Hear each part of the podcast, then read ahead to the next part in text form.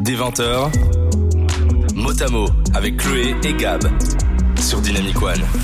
Bonsoir tout le monde. Bonsoir.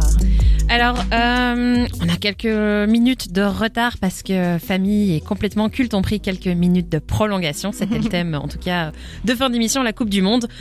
On switch. On est maintenant dans Motamo. Gabriel, comment tu vas? Eh ben, ça va très bien. Et toi? Écoute, plutôt bien. Plutôt bien pour un Mieux jeudi que- soir. Mieux que la semaine passée. Oui, je pense que la semaine passée, vous avez vu, on était en quinte de tout euh, non-stop. Ce soir, ça Bah, ça commence Non, bien. C'était une blague. Ah d'accord, ça va, ça va. Ou pas. J'y ai cru. Ce soir, on vous parle euh, d'une autre maladie chronique. Les maladies chroniques, c'est notre thème de ce mois-ci. On vous parlait de la maladie de Crohn. On vous a parlé de la fibromyalgie de ce soir. Quel est notre sujet, Gab? Alors, comme tu l'as dit, chaque mois, un nouveau thème. Les maladies chroniques pour le mois de novembre. Chaque semaine, on décortique. Et ce, cette semaine, on vous parle du diabète. Et le diabète, comme on le disait, c'est ça fait partie des maladies chroniques, mais on peut re- peut-être refaire un mini point sur les maladies chroniques, je pense. Oui. Alors, la semaine passée, j'étais assez fière parce que j'ai abordé pas mal de, de grec. C'est vrai. Et je reviens de Grèce, donc du coup, ça avait du sens pour moi. Maladie chronique, chronique qui vient de chronos, chronos qui veut dire en grec le temps. C'est donc une maladie associ- associée au temps. C'est une maladie de longue durée qui évolue dans le temps, souvent associée à une invalidité et qui a un impact important sur la vie du patient. Les symptômes varient énormément en fonction de la maladie et ils ne sont pas forcément visibles. Même la plupart du temps, ils ne le sont pas. Euh, ils peuvent être présents constamment ou alors par épisode, par crise, entre guillemets, euh, plus ou moins longue. On parle également de maladies silencieuses en dehors des crises. Alors, elle nécessite une prise en charge spéciale, bah, et généralement à vie, euh, comme un traitement thérapeutique, une technologie médicale, un appareillage, une assistance personnelle, des médicaments, etc. Vas-y. Non, pardon. si tu veux me couper, je t'en prie. non, non, non, non, je te laisse parler, pardon. Euh, comme on- je viens de vous le dire, il nécessite une prise en charge à vie. Pourquoi? Parce que les maladies chroniques sont incurables, c'est-à-dire qu'on ne peut pas les guérir, mais les traitements ou les assistances qui existent, si ils existent, permettent donc de maintenir un état de santé fonctionnel et ou de contrôler sa maladie. Et alors, l'évolution de la maladie chronique est incertaine. C'est le point commun important, en fait, des maladies chroniques, le côté incertitude. On ne sait pas euh, comment ça évolue, on ne sait pas euh, quand ça vient, quand ça repart. Euh, Il y a énormément d'incertitudes. Et alors, la semaine passée et la semaine précédente, on vous listait de manière non exhaustive des maladies chroniques, parce qu'il y en a énormément. Il y a d'abord les maladies digestives, comme la maladie de Crohn, dont on vous dont on vous parlait il y a deux semaines. Avec un superbe accent français, vous l'avez tous Crohn. entendu. La maladie de Crohn. Pourtant, je ne viens pas du sud, c'est ça qui est rigolo. Mais bon, bref. Euh, la fibromyalgie aussi, dont on parlait la semaine passée, c'est la maladie des douleurs chroniques. Et euh, le diabète, notre sujet d'aujourd'hui. Oui, et alors la liste continue encore. hein. Il y a les maladies chroniques respiratoires, cardiovasculaires, neurologiques, rhumatologiques, ainsi de suite. Euh, on pourra pas tout aborder dans Motamo. On a fait un choix de faire la maladie de Crohn, la fibromyalgie et le diabète aujourd'hui. La liste est très très longue et donc vous le comprenez bien. Beaucoup de personnes sont atteintes en fait de maladies chroniques et peuvent cumuler plusieurs maladies chroniques malheureusement. Exactement. Euh, bah, par exemple, l'asthme et l'hypertension. par exemple. Un Belge sur quatre. C'est ça le, le ratio plus ou moins pour euh, les maladies chroniques, c'est quand même énorme. Donc vous connaissez probablement quelqu'un, ou vous êtes quelqu'un qui, qui en est atteint. Euh, on espère vous apporter un maximum d'informations ce soir sur le diabète. Les données les plus récentes qu'on a trouvées euh, pour la Belgique, ce sont des données de 2020. On parle de 6,6% de la populi- population qui en est atteint. Euh, donc si je fais plus ou moins le calcul, et je vous avoue je l'ai fait à l'avance parce que ma mémoire, enfin, calcul mental c'est pas trop mon truc. Comment ça? Non, ça fait plus ou moins 745 Belges qui est atteint de diabète. 745 000 Belges, peut-être. Exactement. Oui, j'ai oublié 3 zéros. Oui, oublié calcul zéros. mental aussi, tu vois. Euh, c'est c'est quand même énorme. Et ça, ce sont le nombre de personnes qui ont été diagnostiquées, puisqu'il y a encore pas mal de personnes qui ne sont pas diagnostiquées, qui vivent avec le diabète et qui ne le savent pas. Euh, mais ça, pour le diagnostic, on reviendra plus tard. Oui, bah, je précise juste, en fait, il y a plus d'un tiers euh, des diabétiques qui ne sont pas au courant, en fait, qui sont diabétiques. Donc, ce qui donne une estimation euh, des vrais chiffres du diabète en Belgique à plutôt 10% de la population, finalement. Euh, N'hésitez pas, en tout cas, à nous envoyer des petits témoignages si vous êtes diabétique ou si vous connaissez des diabétiques, euh, si vous avez une maladie chronique aussi, si vous voulez réagir, nous poser des questions ou euh, tout simplement nous dire que vous nous aimez, on adore ça. Euh, On vous pouvez faire ça sur les réactions en direct sur le site dynamicone.be. Juste en dessous de la vidéo, vous avez aussi le Instagram dynamicone.be. On va poster une petite story tout de suite, vous pouvez y répondre. Et on vous annonce l'ouverture de notre groupe Facebook Motamo-Dynamic One. N'hésitez pas à nous demander de vous ajouter dessus. Toutes les infos de l'émission seront partagées par ici et vous pouvez nous envoyer des messages ou nous écrire des choses autant que vous voulez. Oui, on sera un plaisir de vous répondre, que ce soit en live ou alors via le groupe ou dans l'émission qui suit.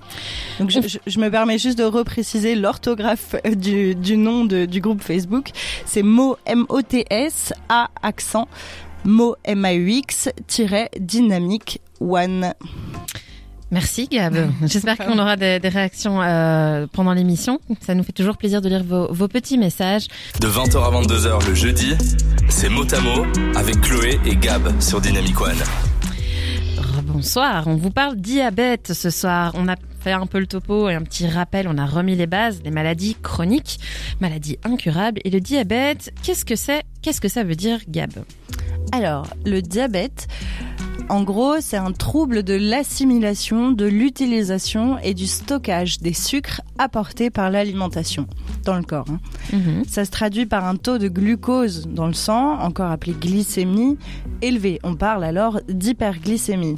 Mais le sucre, quel sucre exactement? Ben Pour ça, on va vous faire un petit rappel euh, de votre cours de sciences de vos secondaires.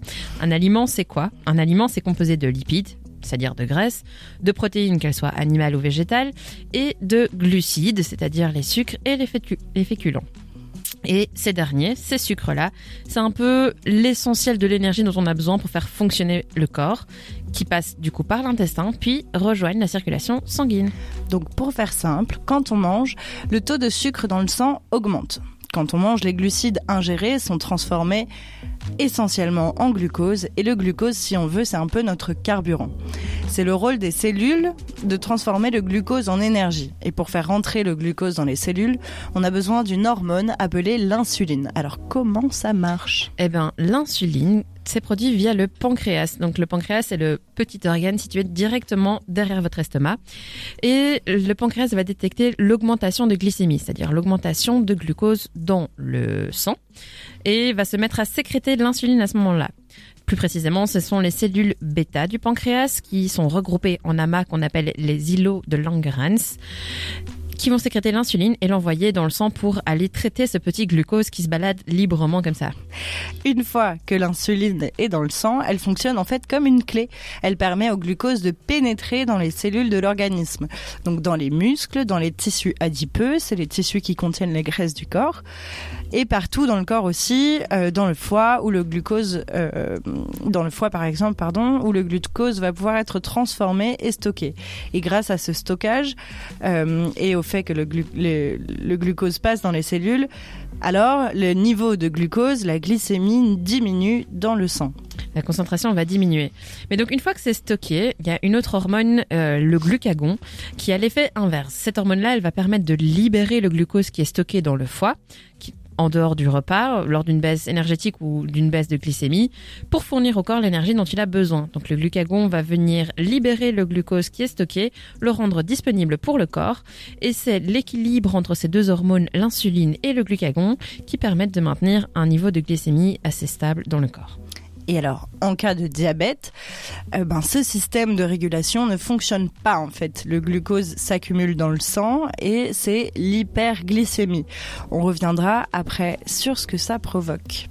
On est déjà, pardon, je me permets de continuer. De on a- on a- Je vais te vexer, mais c'est pas grave. Vas-y, vas-y. C'est pas pour te vexer, mais justement, au contraire, euh, tu vas être contente. On a déjà un petit message de coach Alex qui est vraiment au taquet toutes les semaines. Notre fidèle auditeur. C'est ça qui nous envoie. Bonne émission les filles. Bise à Maclo. Bisous, Alex. Merci pour ce message. Ça me touche particulièrement. Donc je te coupe la parole, mais Mais c'est Pour le bien. Pour le bien. euh, pour mon bien. c'est ça. non, pour notre bien, parce qu'il nous parle à toutes les deux.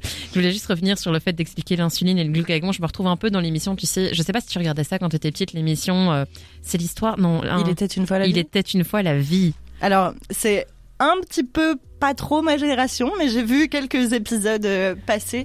Euh, en effet. On Moi, est de la même génération, je ne vois absolument pas de quoi tu parles. Oui, oui, on va dire ça. Non, moi j'étais plutôt team euh, C'est pas sorcier avec Jamy évidemment qui expliquait extrêmement bien ces choses-là. Il a dû d'ailleurs faire un épisode là-dessus. Probablement. Et probablement que tu l'as regardé. Mais donc voilà, quand je me disais l'insuline se balade dans le sang, euh, je, je me sens vraiment dans cette émission. euh, répète le nom? Une histoire? Non. Il était une fois la vie. Il était crois. une fois la vie, Je vais ouais. vérifier après pendant la pendant la pause. Ça te fera une gommette si tu, si tu me donnes le bon nom. Des 20h, mot à mot avec Chloé et Gab sur Dynamic One. On vous donnait les grandes lignes du diabète juste avant la pause. Ça tombe bien qu'on vous parle du diabète aujourd'hui. Ça tombe à pic, le 14 novembre, c'est-à-dire euh, c'était lundi, il me semble. hein. Il y a trois jours. il y a trois jours. C'était la journée mondiale du diabète. Alors pourquoi le 14 novembre? Parce que c'est la date anniversaire euh, de la découverte de l'insuline par Frédéric Banting et Charles Best en 1922. Ça veut dire il y a 100 ans maintenant. Bravo. Ouais. Je suis assez fière de cette information. Donc, euh, pour continuer sur le diabète, on vous a euh, apporté les grandes lignes, comme je vous le disais. Il existe deux types de diabète. Il y a d'abord le type 1, aussi appelé parfois diabète insulinodépendant, DID. Pour le type 1, le corps ne fabrique plus du tout l'insuline. À cause d'une disparition des cellules bêta du pancréas, rappelez-vous, les cellules bêta du pancréas, c'est les cellules justement qui produisent l'insuline. En fait, ce qui se passe, c'est que l'organisme ne reconnaît plus ses propres cellules bêta et donc va les détruire par des anticorps, par le système immunitaire du corps lui-même, par les lymphocytes et toute l'armée du système immunitaire. On dit que le diabète de type 1 est une maladie auto-immune puisque c'est son propre système qui s'attaque à lui-même, qui ne le reconnaît pas comme étant partie du même ensemble. Il y a donc un manque, il n'y a plus d'insuline qui est produite, donc le glucose, une fois qu'il va être euh, ingéré par vos, aliments, bah, il va traîner dans votre sang. Il va traîner, il va être là, il va s'accumuler, s'accumuler et faire ce qu'on appelle les hyperglycémies dont on détaillera les symptômes plus tard. Le type 1, le diabète, c'est- ça touche environ 6% des personnes diabétiques, donc c'est vraiment un, très très très faible pourcentage parmi tous les, les diabètes. Euh, et c'est souvent présent chez les jeunes, on va dire les enfants, les adolescents ou les jeunes adultes. Alors il y a aussi le diabète de type 2. Euh, pour le type 2, il existe en fait deux anomalies possibles. Soit le pancréas fabrique toujours de l'insuline mais pas assez par rapport à la glycémie et dans ce cas on parle d'insulinopénie. J'ai réussi. Bravo. Euh, deuxième anomalie, c'est que cette insuline agit mal. En fait, le corps en produit, mais elle agit mal, et du coup, ben, le corps ne parvient pas à, l'utiliser, et on parle alors d'insulinorésistance. Et celui-là, j'ai même dit vite. Je suis assez fière de moi. Double gommette.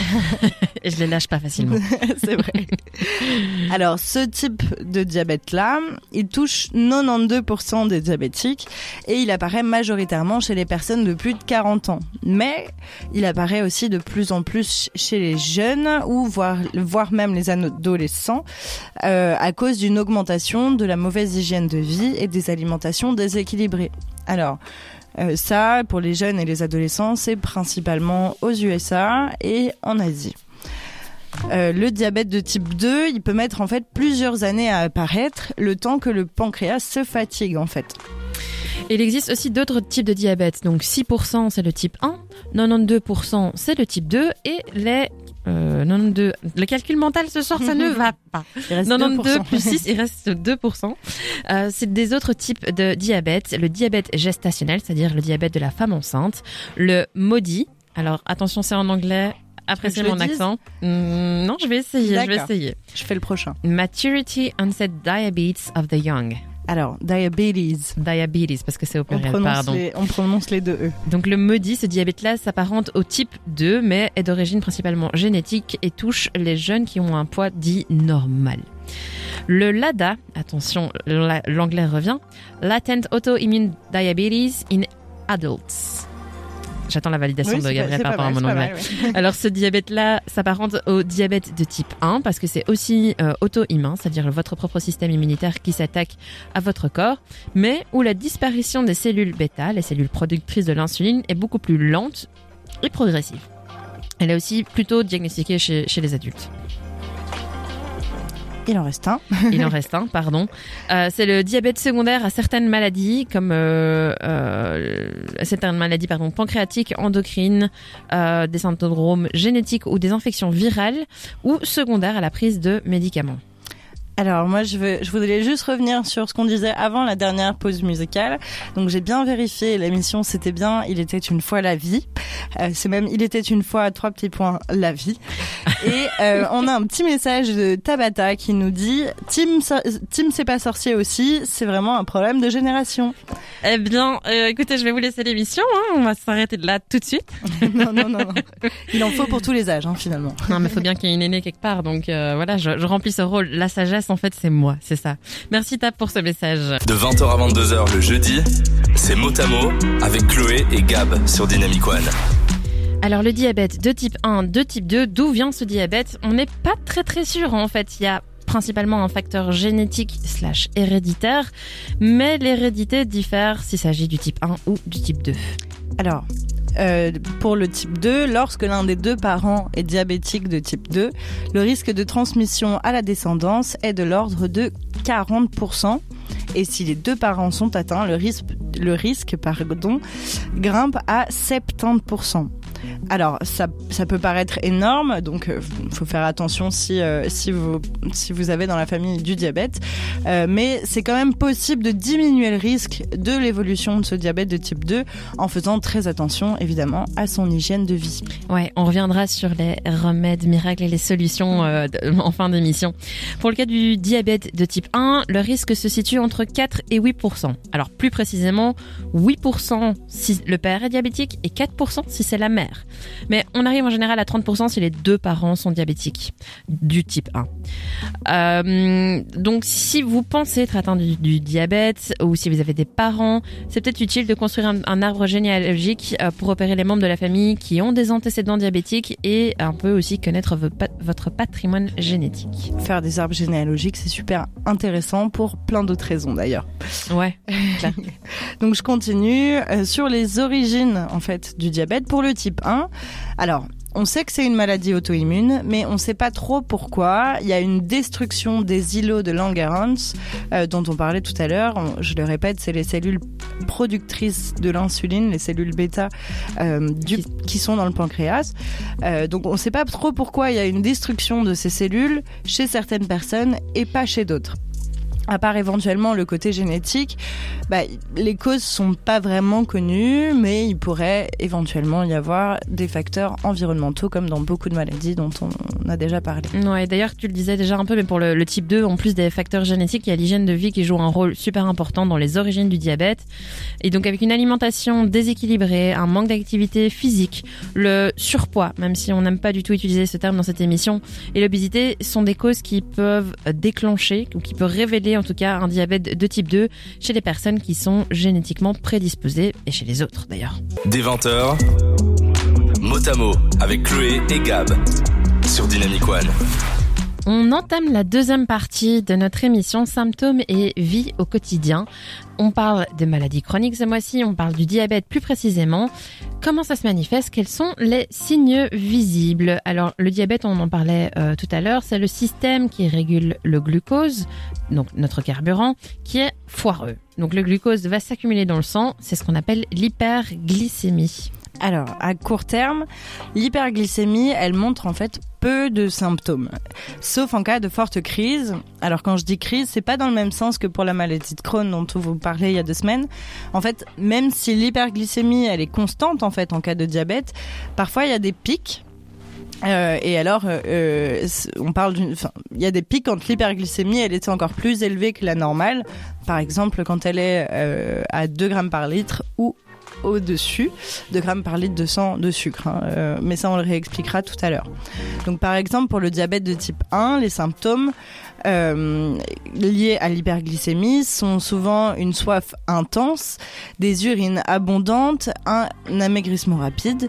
Et alors, cette association de symptômes s'appelle le syndrome cardinal du diabète.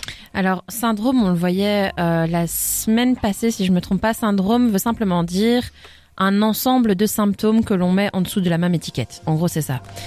Euh, ici, le syndrome cardinal du diabète, ça peut s'expliquer assez simplement. Comme il n'y a pas d'insuline ou qu'elle ne fonctionne pas correctement, le corps, le corps va essayer d'évacuer le sucre qui est accumulé dans le sang. Il va l'évacuer comment? Ben via les urines. Donc on va aller tr- très très souvent aux toilettes. Et le corps, bah, pour éviter de se déshydrater, ben va demander qu'on boive énormément pour même la nuit, euh, pour euh, se réhydrater de toute l'eau qu'on va perdre en allant aux toilettes. La deuxième chose, comme le glucose est laissé à la porte des cellules, puisque l'insuline ne fonctionne pas ou n'est pas présente, l'insuline qui est la clé pour rentrer dans les cellules, eh bien le glucose il n'y rentre pas dans les cellules, donc on a faim en fait. Elles ont besoin d'énergie, ne reçoivent pas l'énergie nécessaire. Donc le corps va envoyer des signaux au cerveau en lui disant "Eh les gars, euh, enfin moi là j'ai j'ai besoin de fonctionner, donc donnez-moi du fuel." Euh, donc on va avoir très très faim et comme le corps a besoin aussi de, de carburant, il va y aller dans, dans les réserves de gras, dans, dans les lipides, euh, ce qui va faire maigrir la personne. Alors, on a deux témoins aujourd'hui dans Motamo, euh, tous deux atteints du diabète de type 1, c'est Mélissa et Robinson. Et alors, ils nous expliquent comment ça a commencé pour eux. Mon diabète s'est déclaré, j'avais 11 ans, il y a à peu près 16-17 ans. On était allé en vacances au Baléares avec euh, ma famille en Espagne. Et j'avais sans arrêt envie d'aller aux toilettes. Très soif, envie que de choses euh, sucrées. Parce que je supportais plus par exemple euh, l'eau qui me donnait euh, un, bah, un goût très désagréable en fait en, bouche. J'étais aussi très irritable, j'arrêtais pas de piquer des colères pour n'importe quoi là-bas, voilà. Et, et enfin, j'ai perdu énormément de poids en fait en l'espace de quelques jours, presque presque 20 kilos. Comment ça s'est passé? Déjà, euh, il faut savoir que j'étais très petite, donc je suis atteinte du diabète de type 1. Et euh, il y avait déjà les premiers signes, c'est-à-dire que euh, je faisais pipi au lit, donc à 6 ans, et je buvais beaucoup, énormément. Et il faut savoir aussi que je prenais difficilement du poids. Et donc, par rapport à ça, on s'est dit, ok, c'est peut-être normal, mais en fait, euh, pas du tout. Donc euh, après par rapport à ça, il y a eu un épisode où euh, pendant la nuit je me suis réveillée et j'ai bu en 45 minutes un litre de thé, un litre de chocolat et après c'est le flou total. Ici pour le diagnostic, si je me souviens bien de ce qu'on m'avait expliqué, parce que du coup on a été chez notre médecin de famille à l'époque. Du coup, on m'avait fait faire un test de glycémie qui était très élevé. euh, pour ensuite, au final, euh, appeler l'ambulance justement pour m'emmener aux urgences. Et euh, c'est là que ça s'est passé, donc à l'hôpital Saint-Luc, où on m'a diagnostiqué justement diabétique de type 1 du coup. On m'a diagnostiqué le diabète au bout de quelques jours lors de ces vacances au Baléares. Ma mère et ma sœur étaient allées euh, dans un parc d'attractions ce jour-là. Et moi, j'étais resté à l'hôtel avec mon grand frère qui me surveillait, du coup, comme je, n'allais pas très bien. Quand ma mère est rentrée, mon frère lui a dit que j'étais resté toute la journée au lit. Donc elle a euh, appelé immédiatement un médecin qui a vérifié mon taux de sucre et il s'est avéré qu'il euh, qu'il s'était élevé à plus de 10 grammes, soit euh, 10 fois plus euh, que la moyenne d'une personne euh, non diabétique. 10 grammes, c'est énorme en fait. Ouais, et d'ailleurs, je précise pour ceux qui nous regardent en vidéo, euh, quand Robinson parle, je souris, c'est pas parce que son histoire me fait rire, c'est parce que c'est mon colocataire et que ça me fait rigoler de l'entendre dans notre émission. Témoigner. euh, Euh, mais d'ailleurs, c'est grâce à lui que j'ai pu euh, contribuer à l'écriture de, de cette, cette émission parce que euh, on en reparlera un petit peu vers la fin de l'émission euh, du rôle de l'entourage, mais il m'a appris énormément de choses sur le diabète. C'est euh, ce qui m'a donné envie de la faire aussi. cette Merci émission. Robinson. Merci Robinson. Et merci, aussi Mélissa. à Mélissa, mais donc tous les deux exprimaient dans leur témoignage finalement le, le syndrome cardinal dont on parlait juste avant, cette très grande soif, le fait de devoir toujours aller aux toilettes. Mhm. Et alors moi ce qui m'a choqué, oui, 10 grammes de glucose par litre de sang, alors que la normale, on en reparlera, mais c'est en dessous de 1.25 ou 26. C'est normalement ouais c'est ça c'est la norme norme c'est un gramme et jusqu'à jusqu'à un peu au-dessus enfin on en reparlera après en On fait. en reparlera après pour avoir les tranches exactes, mais bon voilà, C'est ça. 10 c'était quand même énorme. De 20h à 22h le jeudi, C'est Motamo avec Chloé et Gab sur Dynamic One. Bonsoir. Bonsoir. On était un peu dans l'enroche, on était en pleine discussion avec euh, Gab d'une chose super importante. Euh, et du coup, on est un peu dans le rush, mais voilà, on est là, on est attentive et on vous parle de diabète. On vous parlait des, des signes invisibles, mais finalement qui sont visibles pour le, le diabète. Euh, et euh, on a eu le témoignage donc de Robinson et de Mélissa. Merci à vous deux. Quand l'insuline ne marche pas, ben, il faut surveiller sa glycémie soi-même et prévenir les hyperglycémies, donc euh, qui sont caractéristiques des, des- personnes diabétiques, mais aussi les hypoglycémies. Les hypoglycémies, c'est l'inverse, c'est-à-dire un faible taux de glucose dans le sang, qui sont potentiellement un des effets secondaires des traitements. Donc on verra plus loin, euh, un des traitements qui sont les injections d'insuline. Si on donne trop d'insuline, ben, du coup il n'y a plus assez de glucose finalement dans le corps. Ou alors suite à un autre médicament euh, comme les sulfamides. Donc il y a les hypos et les hyperglycémies. On écoute Robinson qui nous explique comment il gère ça au quotidien, de mesurer son taux de glycémie. Alors, euh, bah, je dois constamment vérifier mon taux de glycémie. Donc ça, ça veut dire euh, me piquer s'il est trop, trop élevé, donc euh, une hyperglycémie dans ce cas-là. Me piquer également à chaque repas ou chaque collation. Et à l'inverse, si mon taux de glycémie est, là trop bas, donc dans dans ce cas une hypoglycémie, euh, là je dois manger quelque chose de, de sucré. Faut aussi que je fasse attention euh, que mon taux de glycémie ne soit pas trop bas si je fais par exemple euh, du sport, euh, parce que ça utilise du sucre, ça puise du sucre, voilà. Mais donc il se pique en fait tout le temps. Ah oui, oui, tout le temps. Bah, du coup, c'est rigolo parce que quand je l'ai rencontré, on allait habiter ensemble. Euh, C'est surprenant parce que tu vois tout d'un coup, il baisse son pantalon pour se piquer la cuisse. Euh, tu te dis, oh là, qu'est-ce qu'il est en train de faire? Euh, C'est quoi ce toxico? En fait, rien de rien à voir. Ouais, Euh, rien à voir. Ça surprend au début, mais en effet, euh, partageant son quotidien, je peux euh, le dire. En effet, il se pique bah, presque tout le temps, quoi. J'ai une phobie des aiguilles, donc je ne peux qu'imaginer le calvaire que ça peut être si j'étais diabétique. Alors, il y a une autre solution et on en parlera après. Et comment j'ai fait un teasing subtil là C'est ça, exactement. Alors, euh, on va reprendre. Du Ouais, coup, Reprenons le les- fil de nos idées. Sur les symptômes, donc on en, on en parlait déjà dans la définition. En fait, quand le sang est trop chargé en glucose, on parle d'hyperglycémie. Ça, on l'a déjà dit, on, je préf- on le répète. L'hyperglycémie, en fait, elle va provoquer quelques symptômes, comme par exemple une grosse fatigue, une soif intense, une irritabilité, des étourdissements, voire même une perte de poids involontaire, entre autres. Ça, c'est valable pour le type 1 du diabète et le type 2. À l'inverse, quand il n'y a pas assez de glucose dans le sang, on parle d'hypoglycémie. C'est un peu plus courant parce que ça n'arrive pas qu'au cas de personnes diabétiques. Ça, vous en avez peut-être déjà euh, fait l'expérience. Les symptômes diffèrent pour chacun, mais en général, on retrouve des sueurs, une pâleur, un visage qui blanchit, euh, des palpitations cardiaques, une vision floue, des tremblements ou alors une sensation de faiblesse, des troubles de l'humeur, voire tristesse, agressivité, euphorie, voire même des malaises, par exemple. Comme on le disait, c'est un effet secondaire des injections d'insuline, donc ça concerne majoritairement le diabète de type 1, mais on vous expliquera mieux pourquoi dans les parties de traitement. Alors évidemment, ce qu'on recherche, bah, c'est l'équilibre entre les deux, entre hyper et hypoglycémie. Dans l'idéal, on n'est ni en hyper ni en hypoglycémie. Alors pour ça, il y a plusieurs moyens de contrôler son taux de sucre dans le sang. Euh, bah, il existe par exemple différents appareils qui sont tout petits et assez pratiques. Euh, il y a ce qu'on appelle un glucomètre. C'est un appareil qui permet de mesurer en temps réel le taux de glucose dans le sang. Alors soit à l'aide d'un capteur, d'un implant qui est positionné généralement sur le bras. Parfois quand vous quand vous marchez dans la rue et que vous voyez euh, des gens avec des manches courtes et euh, un, un espèce de, de cercle, pastille, une oui. pastille, un truc en plastique euh, posé sur le bras et que vous vous demandez ce que c'est. Alors non, c'est pas euh, un- une extension bionique de leur bras, c'est en fait un capteur donc qui est sur le bras et qui se change environ tous les 14 jours. Alors ça c'est un moyen de, de, de, capter la, la glycémie, de la mesurer. Il y a aussi, euh, toujours avec le glucomètre, on peut utiliser une petite languette sur laquelle, après s'être piqué le bout du doigt, alors ça j'ai essayé, ça fait pas mal du tout, euh, on vient déposer une toute petite goutte de sang sur la languette qu'on insère dans la machine et qui va donc analyser et dire combien il y a de sucre dans le sang.